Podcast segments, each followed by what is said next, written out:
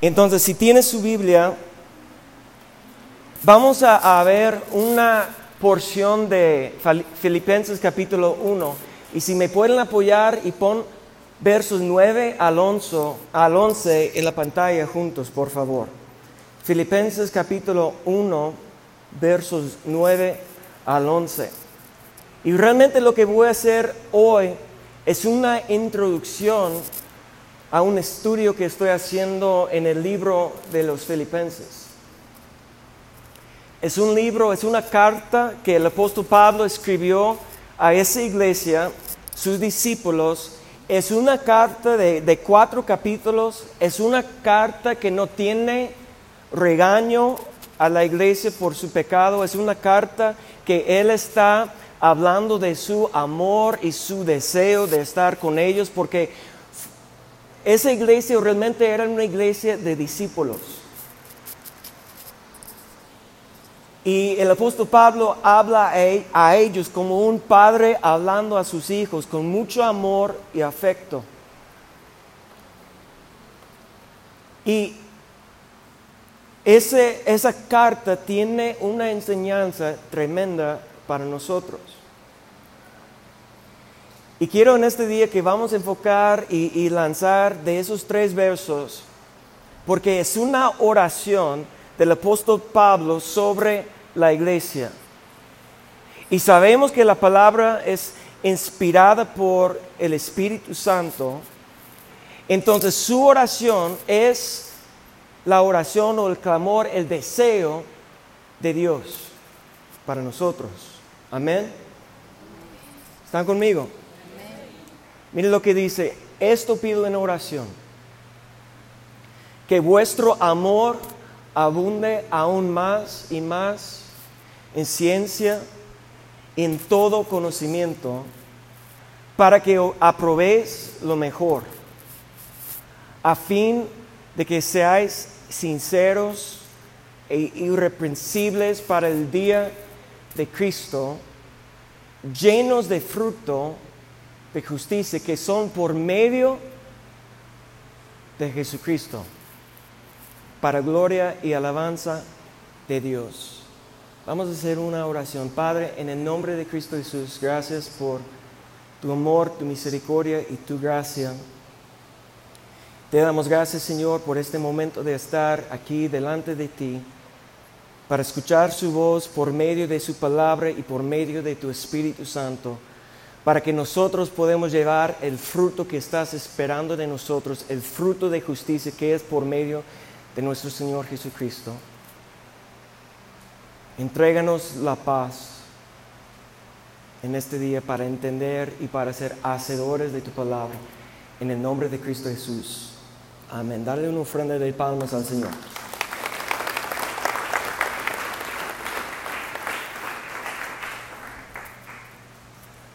Realmente para iniciar ese estudio, esa plática de, los filipenses, quiero enfocar en la frase, en el último verso que vimos, en, en verso 11, que dice, llenos de los frutos de justicia que son por medio de Jesucristo.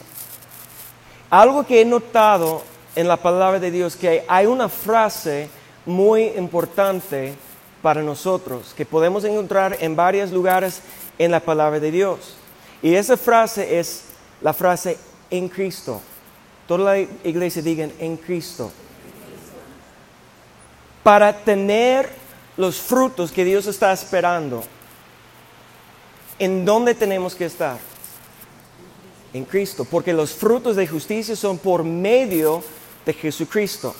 Algo que tenemos que entender es que si no estamos en Cristo y si no permanecemos en Cristo, eso es algo que vamos a ver a través de la enseñanza de Jesús, que tenemos que permanecer, pero si no estamos en Cristo, si no estamos dependiendo en Cristo, nunca va a haber la manifestación del fruto. Y el fruto sabemos que es la expresión máxima del crecimiento de la semilla. Pero la semilla tiene que hacer o pasar por un proceso. la semilla tiene que ser plantado. Y antes que puede comenzar a ver la hierba o el árbol o lo que sea, tiene que pasar un tiempo escondido. Un tiempo cuando está pasando un proceso que nadie puede ver. Una semilla es algo tan pequeña, es algo que parece que es insignificante, pero dentro de la semilla tiene toda la genética, toda la ADN para crecer, para volver y para un día dar fruto. Pero hay tantas cosas que tienen que pasar, un proceso cuando la semilla está escondida, cuando nadie se ve lo que está pasando. ¿Qué necesita la semilla cuando está plantada? Hay dos cosas principales que necesita. Luz y agua. El sol que da luz y el agua. Una pregunta, hermanos. ¿Quién declaró, yo soy la luz del mundo? Cristo. ¿Quién alzó su voz y dijo, si alguno tiene sed, ven a mí y yo te daré una fuente de agua viva? ¿Quién dijo eso? Entonces, ¿qué necesitamos cuando Dios está enviando un mensajero para sembrar la semilla de la palabra en el campo de nuestro corazón? ¿Qué es lo que necesitamos? Antes que se dé una manifestación del crecimiento, antes de un nacimiento, ¿qué es lo que necesitamos? Necesitamos la luz. ¿Y quién es la luz? Cristo. Y necesitamos el agua. ¿Y quién nos da el agua? Porque, miren, los, los frutos de la justicia son por medio de Jesucristo, desde el principio hasta el final. La oración del apóstol Pablo es que abunde más y más en amor. Pablo dijo eso también en Gálatas capítulo 5, verso 22, cuando dijo que los frutos, el fruto, el fruto del Espíritu son, ¿y cuál es la primera cosa? Amor, porque es la expresión máxima de la obra de Dios en nuestra vida. Ese amor es ágape, es el amor de Dios, es la actitud de Dios mismo. Pero eso requiere una madurez. ¿Cuál es la última cosa que va a desarrollar en un árbol? El fruto. Tiene que pasar la semilla por un proceso en secreto, escondido. Y luego cuando está creciendo, comienza pequeña y tiene que agarrar fuerzas, tiene que echar sus raíces. Antes de dar fruto, tiene que ser maduro, tiene que ser sano. Amén. Estamos hablando del proceso de la semilla. Pero lo que yo quiero ver y lo que vamos a ver hoy, los frutos de justicia que son por medio de Jesucristo, que el inicio comienza con Cristo, el fin es en Cristo, está en Cristo. Vamos a por un momento salir de Filipenses, vamos a regresar. Pero hay una, vamos a recordar y enfocar por un momento en esa frase en Cristo. En 2 de Corintios capítulo 5, verso 17 la palabra dice que de modo que si alguno está, ¿qué dice? En Cristo. Nueva criatura es. Las cosas viejas pasaron y he aquí todas son hechas nuevas. Amén. En Cristo, Dios quiere hacer una transformación en nosotros. Pero para ser una criatura nueva, tenemos que ser nacidos de nuevo. Y para nacer de nuevo tenemos que pasar por un proceso. Cuando la semilla de la palabra está siendo sembrado en nuestro corazón, pero el corazón tiene muchas cosas que nosotros tenemos que quitar, que puede estorbar el crecimiento.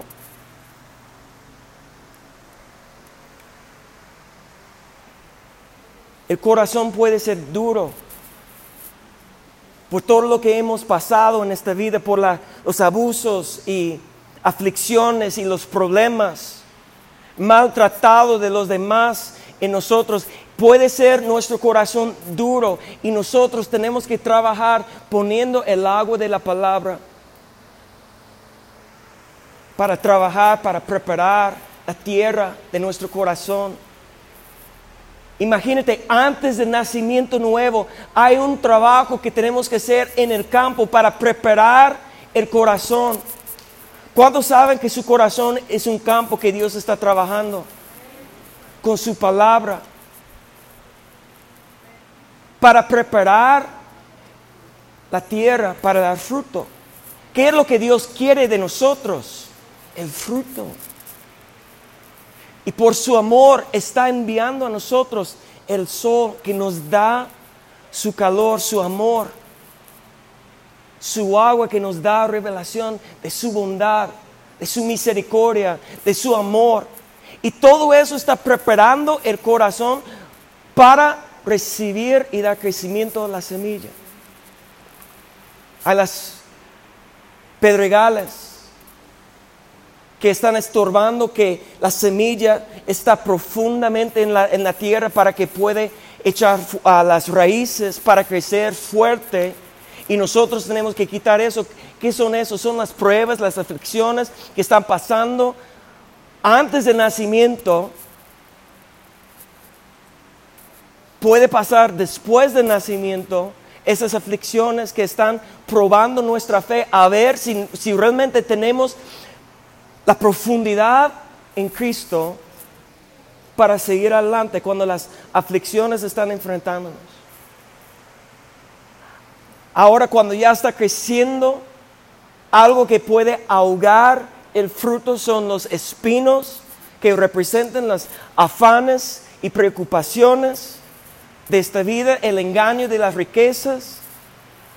Hay tantas cosas que nosotros tenemos que cuidar ¿Qué dice Proverbios 4? Sobre toda cosa guarda ¿qué? Su corazón, porque el corazón es el campo en donde Dios está trabajando y de ahí mana la vida. Y cuando hay vida, hay crecimiento. Cuando hay crecimiento, va a manifestar tarde o temprano el fruto. Si permanecemos en Cristo. Pero mira, cuando hay nacimiento nuevo, hay fruto. ¿Cuál es el fruto? Dice que las cosas viejas pasaron. En otras palabras, ¿cómo podemos saber que ya la semilla está produciendo la hierba? Cuando estamos viendo una transformación. Cuando hay un arrepentimiento verdadero que está produciendo un cambio de nuestras acciones. Amén. Entonces, ese es un fruto. Vamos a Romanos capítulo 8, verso 1. Es un verso que todos de los discípulos, han meditado. Dice, ahora pues ninguna condenación hay para los que están, ¿dónde? En Cristo Jesús. ¿Y cuál es, mira, el beneficio de estar en Cristo? No hay condenación. Tengo una, pregunta. ¿Ustedes saben qué es la condenación? Yo escucho muchas personas hablando de la condenación como cuando alguien te dice, andas mal, estás haciendo cosas malas, estás en pecado. Que, no, hermano, estoy en Cristo. Eso, no, no recibo esto, es la condenación, es la voz del diablo. Con todo amor, respeto, eso no es la condenación que alguien habla mal de nosotros o que alguien nos juzga diciendo que lo que estamos haciendo es pecado. Esa no es la condenación. ¿Qué es la condenación? Vivir por la eternidad separada de Dios en el infierno por nuestros pecados. Esa es la condenación. Ahora Jesús dijo en, Juan capítulo 3, no vine para condenar, sino para qué? Salvar. La voluntad de Dios es salvar a nosotros y no condenar. Pero Jesús dijo en Juan capítulo 3, creo, que es verso 17 o 19, que esta es la condenación, que los hombres aman más sus deseos, sus pecados, sus pasiones, que aman a Dios. Entonces, para evitar la condenación, ¿qué es lo que tenemos que hacer? Tenemos que estar en Cristo. ¿Y qué dice Romanos 8.1? No andar conforme la carne, sino conforme el Espíritu. Un fruto o una manifestación que estamos en Cristo es que ya no andamos, no estamos viviendo conforme la carne, los deseos pecaminosos. ¿Están conmigo? Pero en Cristo no hay condenación porque tenemos con nosotros el Espíritu Santo guiando nuestra vida, dándonos la fuerza y la capacidad para vivir una vida agradable a Dios. Amén. Dale una ofrenda de palmas al Señor.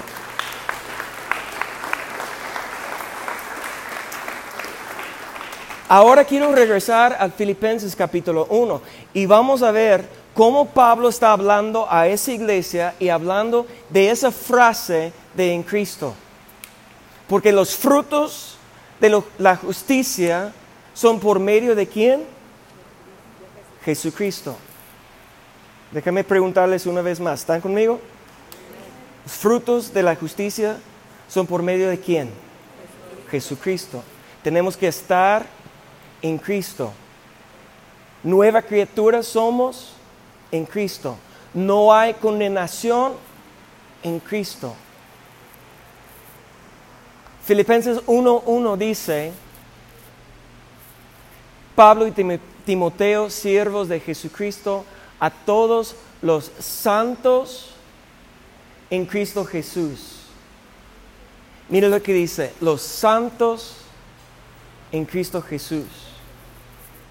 Esto me dice que en Cristo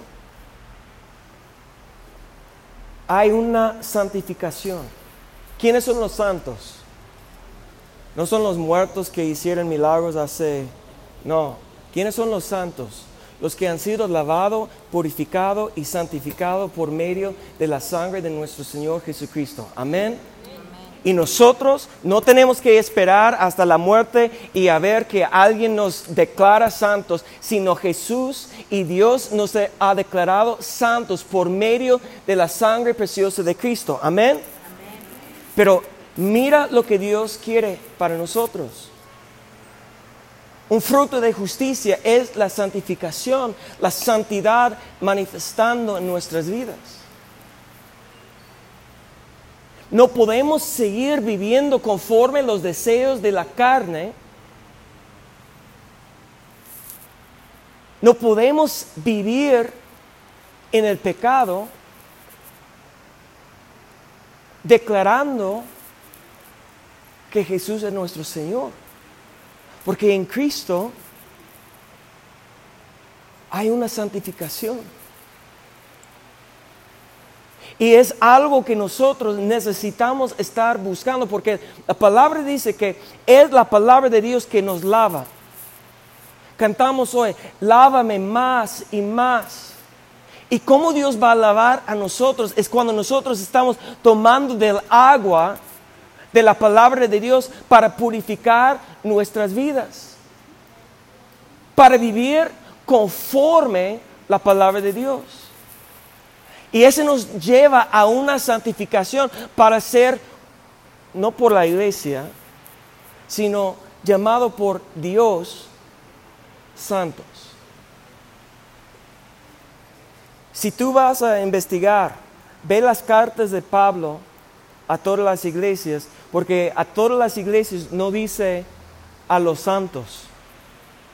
A unas dice solamente a la iglesia de los corintios, no dice a los santos. Otras dice, como Efesios dice, a los santos y escogidos.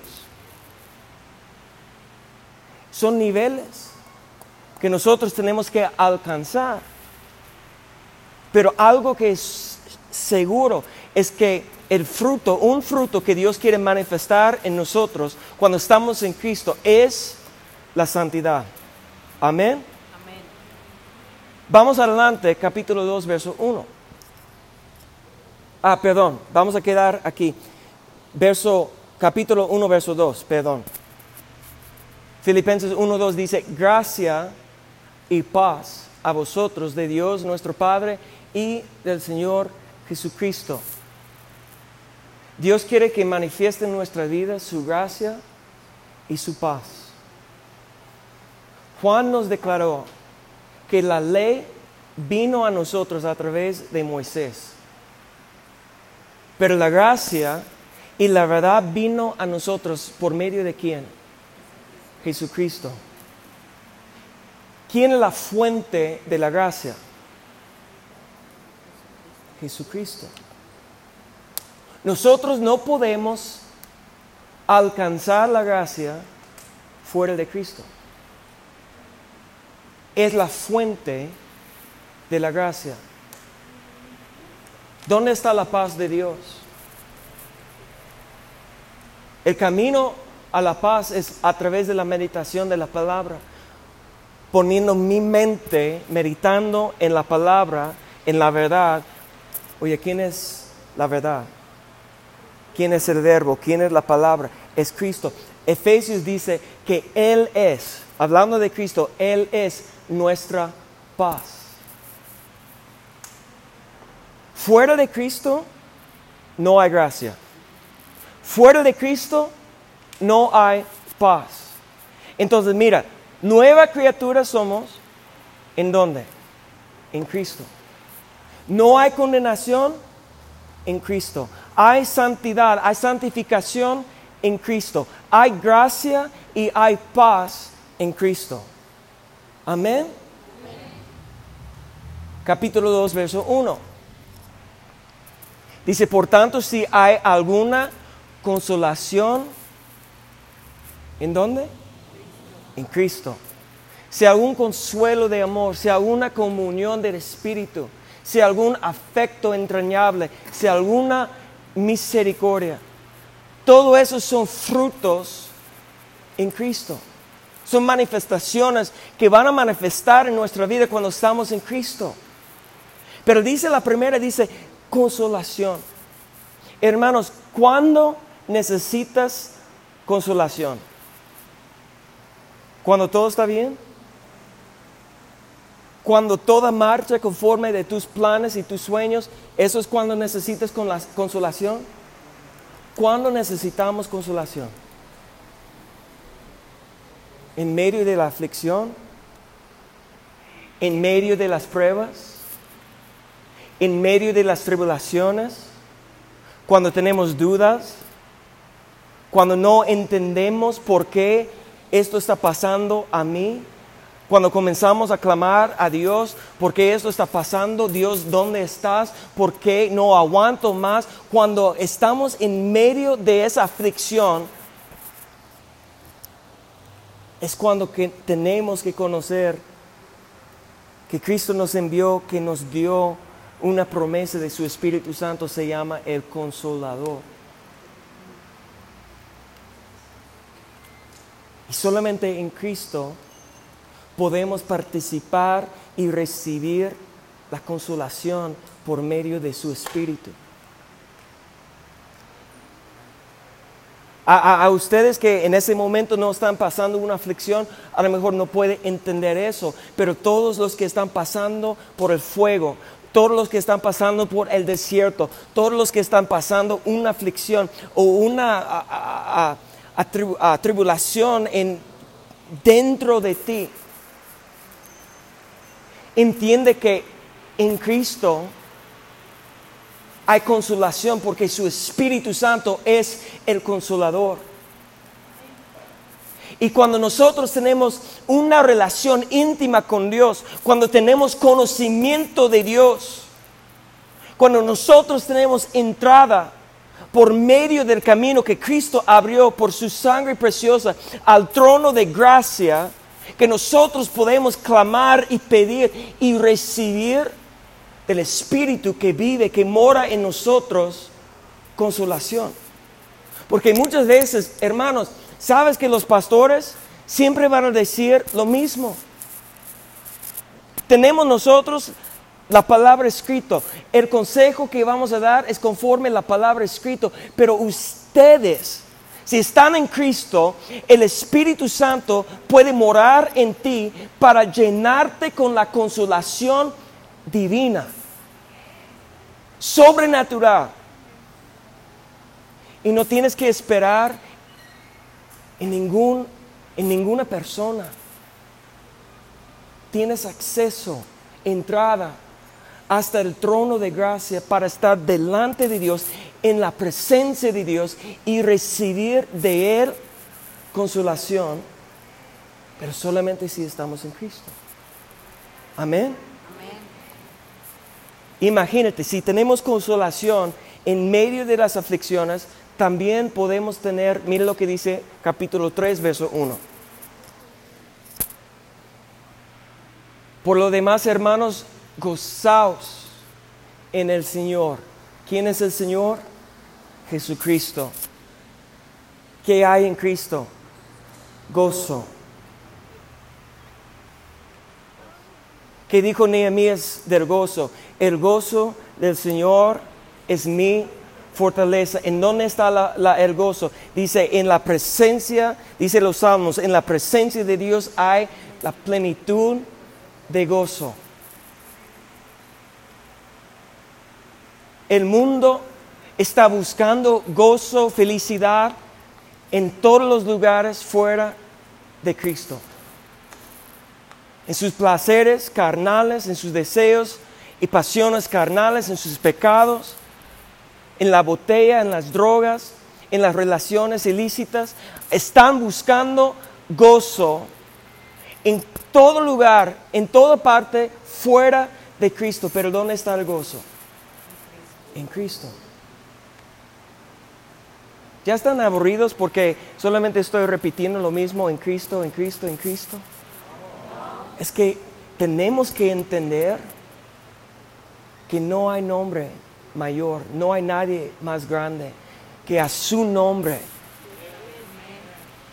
A su nombre nosotros tenemos que exaltar a Él, entender que todo lo que necesitamos está en Cristo. Amén. Dale una ofrenda de palmas. Señor.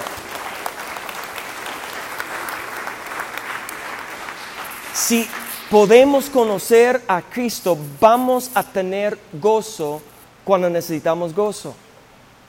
El gozo no tiene que manifestar solamente cuando las cosas son conforme a nuestros deseos. Podemos tener gozo en medio de la aflicción porque tenemos consolación del Espíritu Santo. Él está con nosotros, dándonos la consolación y eso nos llena de gozo porque estamos en su presencia. Amén.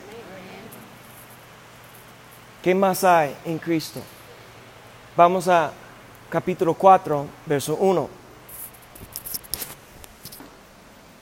Así que hermanos míos, amados y deseados, gozo y corona mía, estad así firmes ¿En dónde? En el Señor, en Cristo.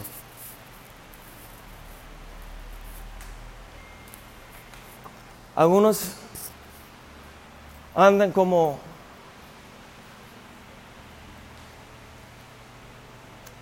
un día fuerte, echándole ganas y otro día desanimado, diciendo que no puedo. Cada viento puede llevarlo a otro lado. Y esa persona, esa persona no está firme en Cristo. Pero cuando nosotros comenzamos a edificar sobre la roca, ¿quién es la roca? Jesucristo. Cuando Pedro declaró, tú eres el Cristo, el Hijo del Dios viviente, Jesús declaró que sobre esta roca edificaré a mi iglesia. Jesús usó una parábola una vez con sus discípulos diciendo que el hombre que está edificando la casa sobre la arena,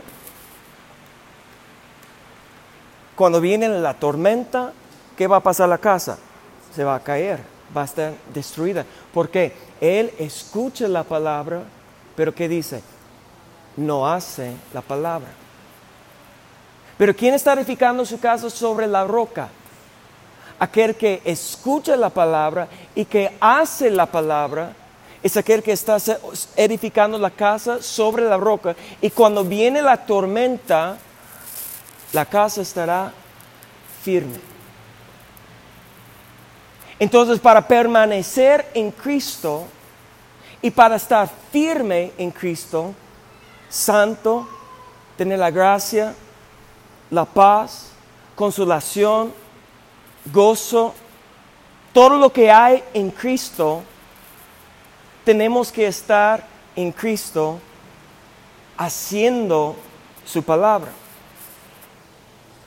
E, es por eso que Jesús enseñó, vamos rápidamente, vamos a Juan capítulo 8, y si pueden poner 31 y 32 juntos. Verso 32 es un verso muy conocido que toda la iglesia quiere confesar, dice, conoceréis la verdad y la verdad os hará libres. Y todos decimos, pues yo conozco que Cristo es la verdad, entonces soy libre. Estamos declarando la libertad sin hacer lo que dice el verso anterior. Cuando un verso comienza con la palabra y, como es el verso 32 dice, y conoceréis, es porque el verso anterior nos da la clave. ¿Ok? ¿Están conmigo? ¿Qué dice el verso 31? Dijo entonces Jesús a los judíos que habían creído en Él, si vosotros, ¿qué dice? Permaneceréis en mi palabra, seréis verdaderamente mis discípulos y conocerán la verdad y la verdad os harán libres. La libertad viene a través del conocimiento. El conocimiento viene a través de ser un discípulo verdadero. Y un discípulo verdadero permanece en Cristo. Porque no estamos firmes. Recuerda que es lo que estamos hablando. No estamos, podemos ser, ah, estar firmes en Cristo. ¿Y por qué no estamos firmes? Un día fuerte, echándole ganas, yo quiero conocer a Dios. Otro día ya no puedo más. ¿Por qué no estamos firmes? Solamente por una razón. No permanecemos en su palabra. Comenzamos a afanarnos, preocuparnos, pensar más en las aflicciones, pensar más en lo que está pasando alrededor de nosotros y no dependemos de la palabra de Dios. No vivimos por el pan diario, que es cada palabra que sale de la boca del Padre. Comenzamos a vivir como cualquier, afanado, preocupado, razonando todo, con miedo, con dudas, con incredulidad, ¿Y por qué no estamos permaneciendo en Cristo?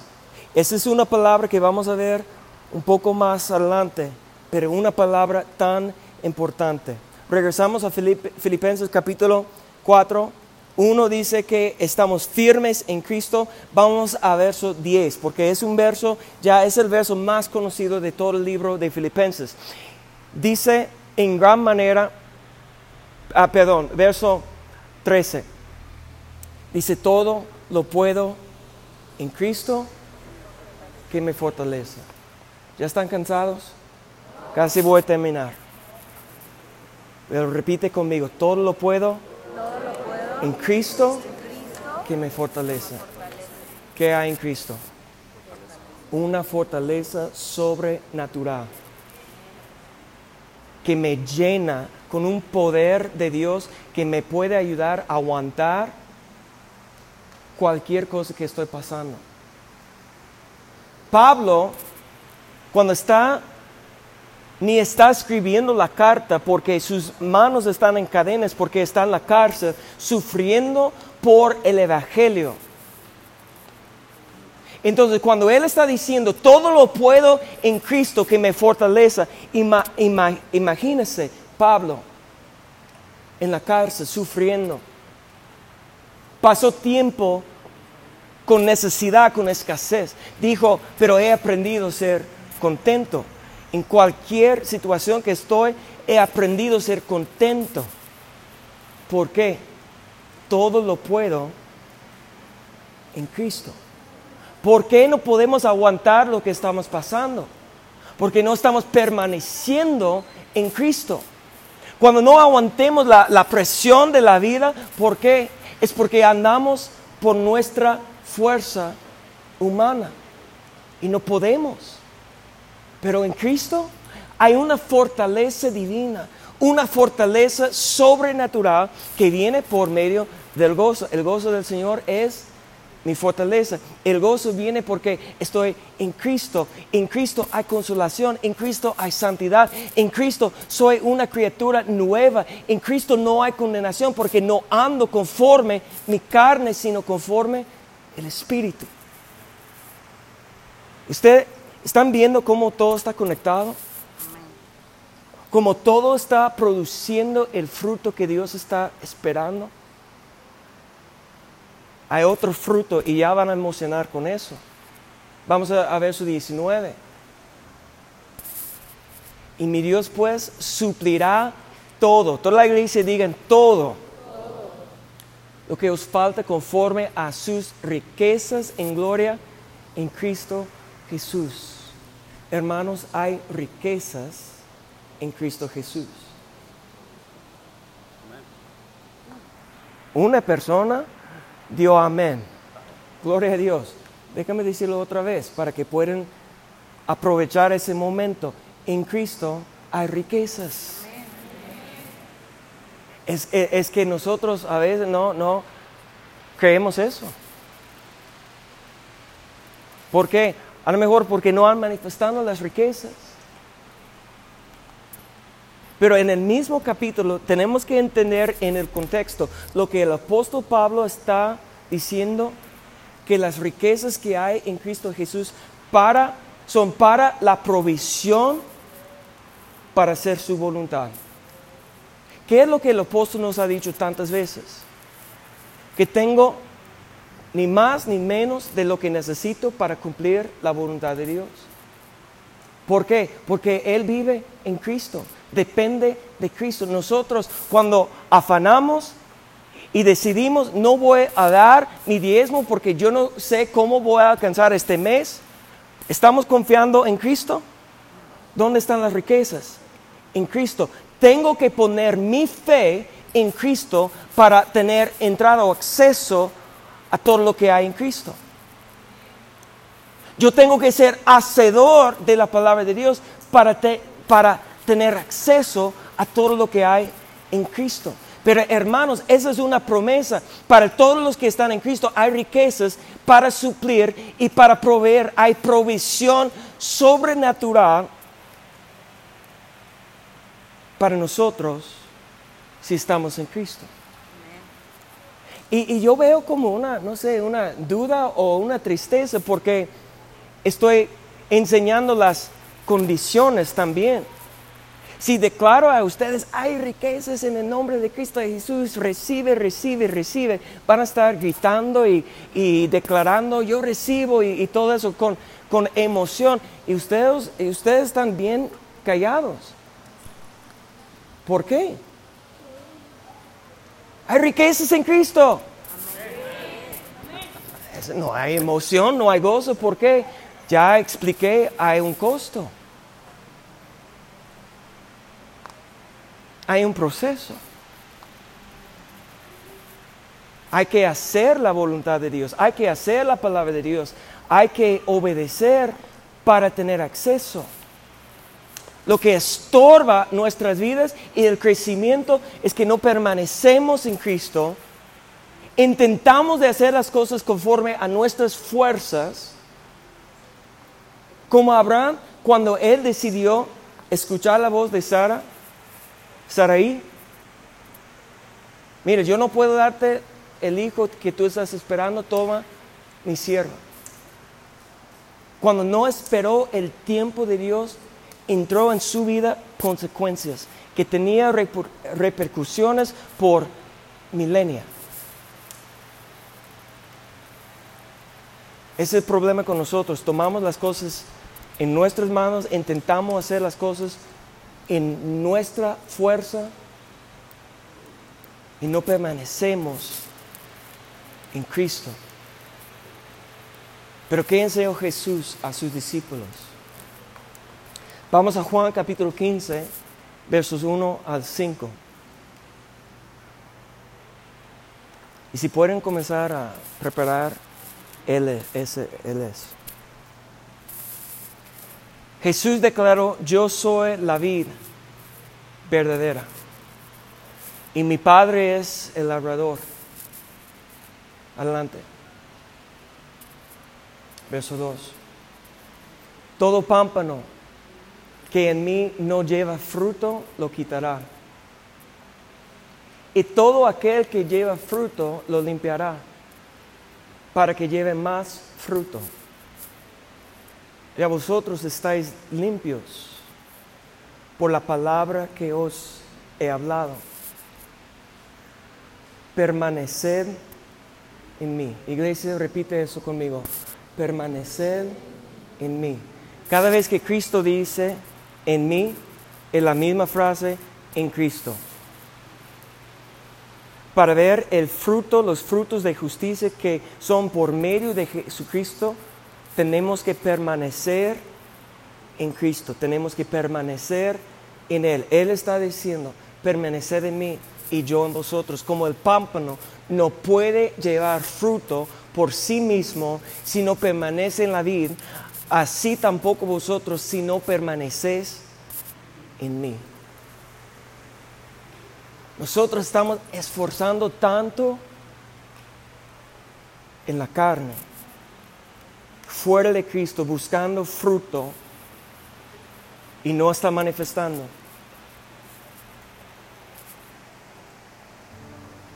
Y necesitamos entender que el fruto manifestará solamente si podemos permanecer en Él. Verso 5 dice, yo soy la vid, vosotros los pámpanos. Él que permanece en mí y yo en Él este lleva mucho fruto porque separados de mí, nada podés hacer.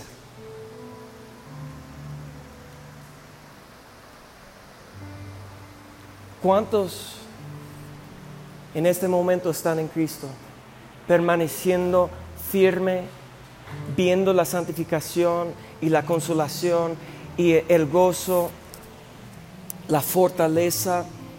las riquezas de Dios, supliendo toda necesidad. Pero ¿cuántos están separados? Cansados por esforzar, trabajar tanto y no ver el fruto.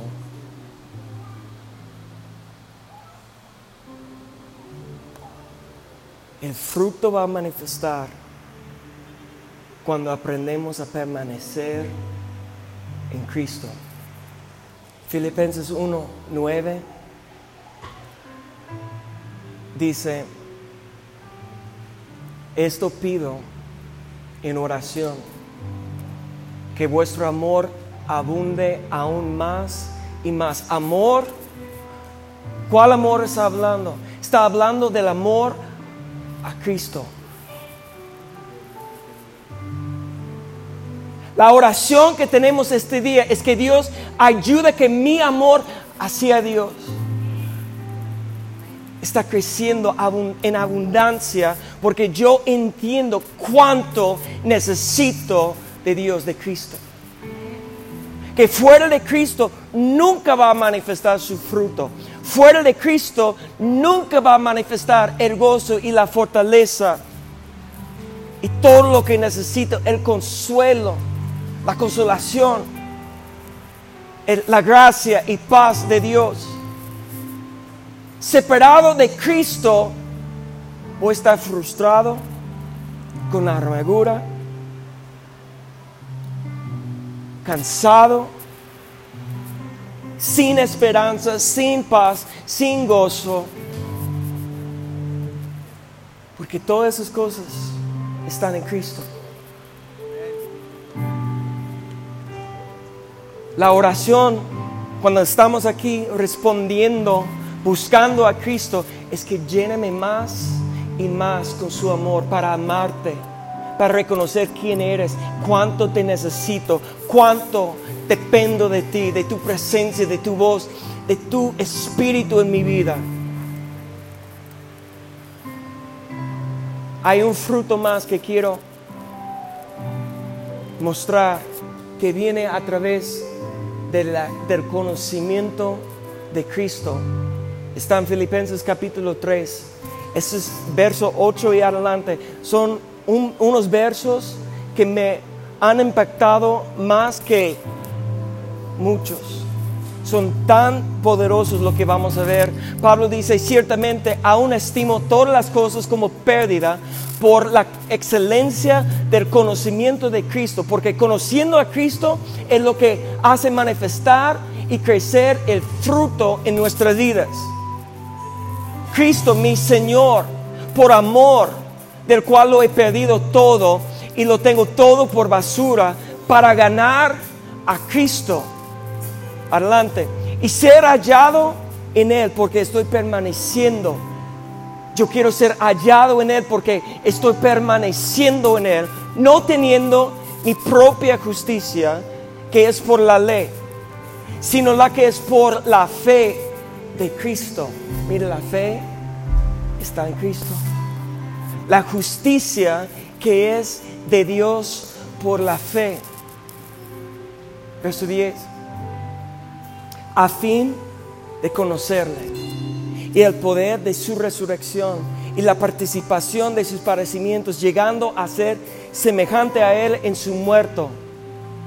Si en alguna manera llegase a la resurrección de entre los muertos, no que lo haya alcanzado ya y que ya sea perfecto, sino que prosigo por ver si logro hacer aquello para lo cual fui también nacido por Cristo Jesús.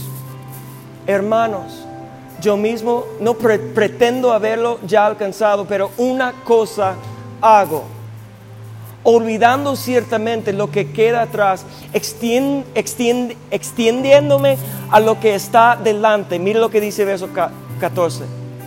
Prosigo a la meta, al premio del supremo llamamiento de Dios en Jesús, en Cristo. El premio